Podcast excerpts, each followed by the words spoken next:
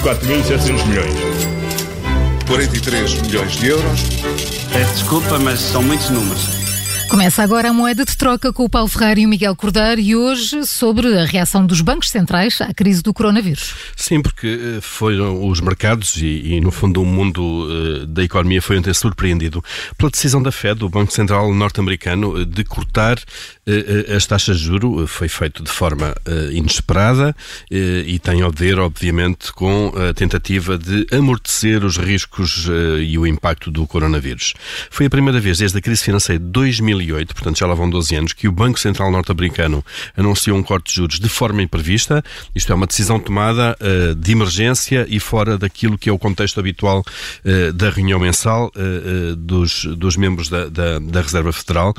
fizeram então um corte da taxa de juros de referência de meio ponto, que passou para 1,25%, eh, e mostrando que, de facto, a leitura eh, de emergência é eh, ampla, a decisão foi unânime entre todos aqueles que fazem parte do Comitê de, Aberto Mercado da Reserva Federal, que, no fundo, são os representantes de vários bancos centrais regionais e estaduais dos Estados Unidos. Portanto, não houve aqui dissidências, muitas, algumas vezes, em algumas reuniões, há votações e não são unânimes.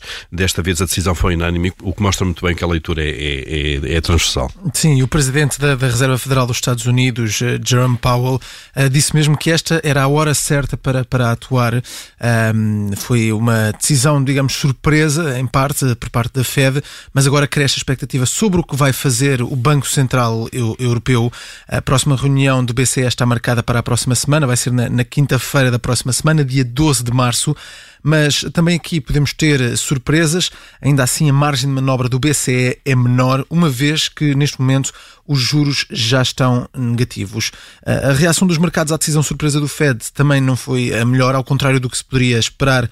Os mercados leram esta decisão como sendo sinal de que as coisas podem estar um pouco pior do que, do que já se sabe, e, e depois de, de, uma reação em alta no início da semana, agora os mercados começam a cair. É, é, pararam um bocadinho, primeiro começaram a subir, depois eh, pensaram um bocadinho e disseram: bom, provavelmente nós não sabemos alguma coisa é. uh, que eles, eles, banqueiros centrais, sabem e que, levou, que os levou a, a tomar tomar esta medida de emergência e, portanto, se calhar vamos ficar também mais assustados. E foi assim, e as bolsas americanas acabaram por fechar a sessão de ontem, eh, já à nossa hora de jantar, a cair eh, quase 3%, uma queda ampla.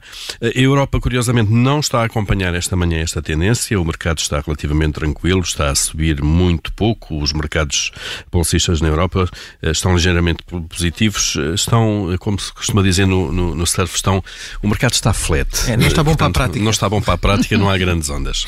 Moeda de troca com o Paulo Ferreira e Miguel Cordeiro. Amanhã a nova edição aqui na Rádio Observador. 4.700 milhões. 43 milhões de euros. Peço desculpa, mas são muitos números.